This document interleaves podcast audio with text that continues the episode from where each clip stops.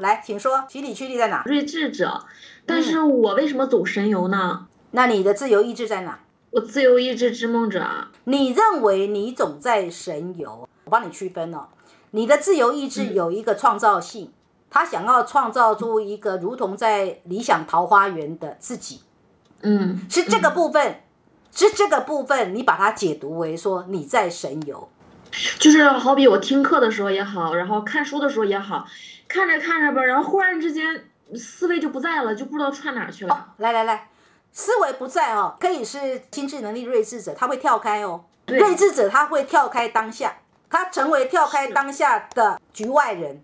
以你的心智能力来讲，你是落在心理区的睿智者，他是会跳开当下的。或者是说，如果你觉得这家伙说的话不是你所认定的聪明，你可能也不想听，你也会跳开。就我我是特别羡慕的，就是心智能力就在那种什么，特别羡慕这种的，因为我感觉他们这个就是感悟力特别强，然后我的感悟力就很差。其实不用羡慕别人，你不需要去羡慕所谓的守护者，或者是织梦者，或者是这个再生者，你不需要去羡慕。为什么？因为每一个心理驱力都有他被认为聪明的地方，被认为聪明的特质。但是这个睿智者，我感觉他好不接地气啊。是睿智者是容易不接地气，为什么？因为你们其实是一个脱离当下时间跟空间的人，脱离当下的时间跟空间。嗯，是。那怎么办呀？我不想这样。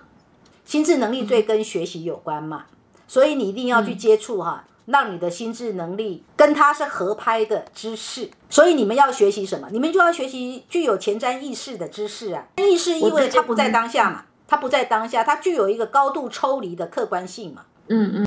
所以说，我就学习这方面的知识，然后把它变得更加专业。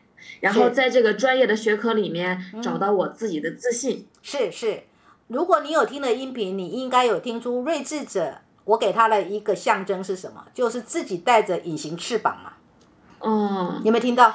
在自由意志的部分，你觉得那个自带隐形翅膀像不像你们睿智者的那个核心的样子？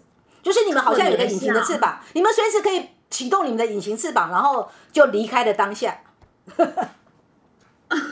就是我只能选择这一条路嘛，因为我就发现跟身边的朋友啊、同事也好呀、家人也好交流，总是和他们不在一条线上，他们不理解我，但是我可以理解他们，但我觉得他们那些东西不是我想要的，也不是我想追求的，但是我还想努力的和他们是同一类人。是的，一个心智能力睿智的人容易有所谓心智上的孤单，这就是你们要承担的。然而你要理解。你有这种心智上的孤单，但是你不需要强求，你要透过你的家人，或者是说要透过跟你很亲密的人去怎么样去消弭你心智上的孤单。你不应该把你想要消除你心智上的孤单，气球从你的家人去得到哦，他们没有责任哦。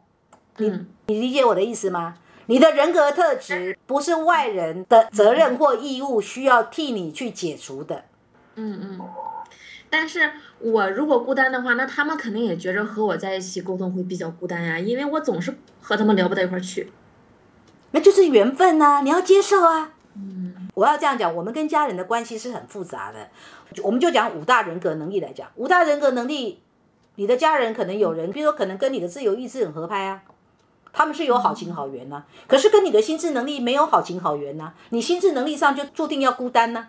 那你就要去去让你不孤单的领域里面去寻求不孤单的素材啊，不孤单的全员呢，嗯，对不对？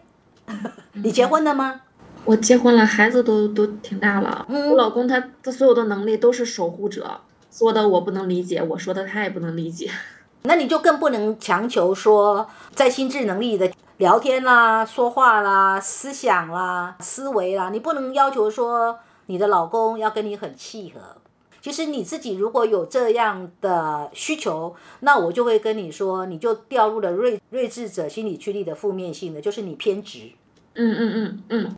但是我现在有意识到，所以说我也不奢求，就是做好我自己就可以了。我现在是这样想的，但是我又我又我又想尽自己的责任，也不想他因为我而陷入孤单。嗯，就是这个意思，就是还是有一些强求吧，可能还是有点偏执。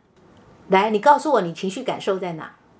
情绪感受是创新者，新创者啊。啊啊，新创者，对对对。哦，那你很累耶，你你很有可能就是人群当中那个心里的感受跟脑袋所想的，叫做你走你的阳关道，我我过我的独木桥。对呀，我超累呀，所以说我听了好久好久你的音频之后，然后我就通过各种方式嘛，也是正好机缘巧合，今年就找到你了。是是是 是是。累了好多年了。好吧，那就好好学习这一门知识吧。这门知识可以让你比较活出健康的心智能力、睿智者的心理驱力。好的，嗯，继续努力，谢谢老师。嗯嗯嗯。